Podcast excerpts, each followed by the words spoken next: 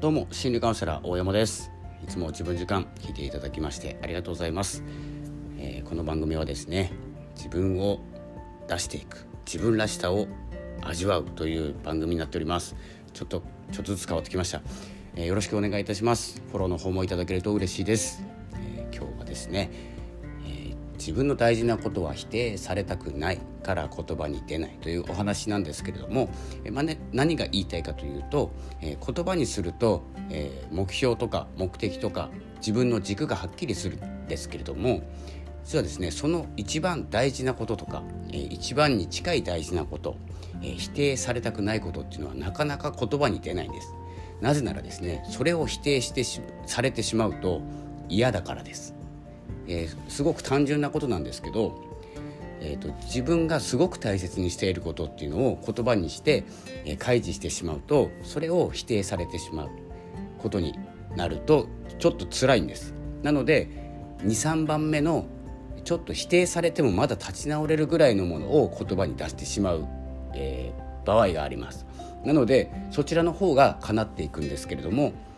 その23番目とかですねあまり、えー否定されても痛くないものって開示して言葉に出して何かで形になるかなってもあまり達成感が得られないんです。なぜならですねもっと大切なことがあるからなんです。でですねこれ結構勇気がいることなんですけど自分が、えー、この世の中生きてる中で一番大切なことはこれです。だからこれを一生懸命やっていますっていうことを出してしまってですねいざですねそれにえ、共感してもらったり応援してもらったり自分が言葉に出して叶ったりっていうのは、えー、なればいいんですけどもしかしてそれを否定された時に実はですね 失礼しました立ち直れないぐらいですね、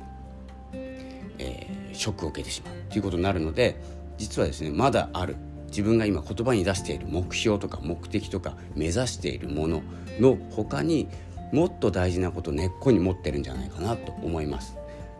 で、まあ、今日の結論なんですけれどもなぜなら自分の大事なことは否定されたくないからなんです。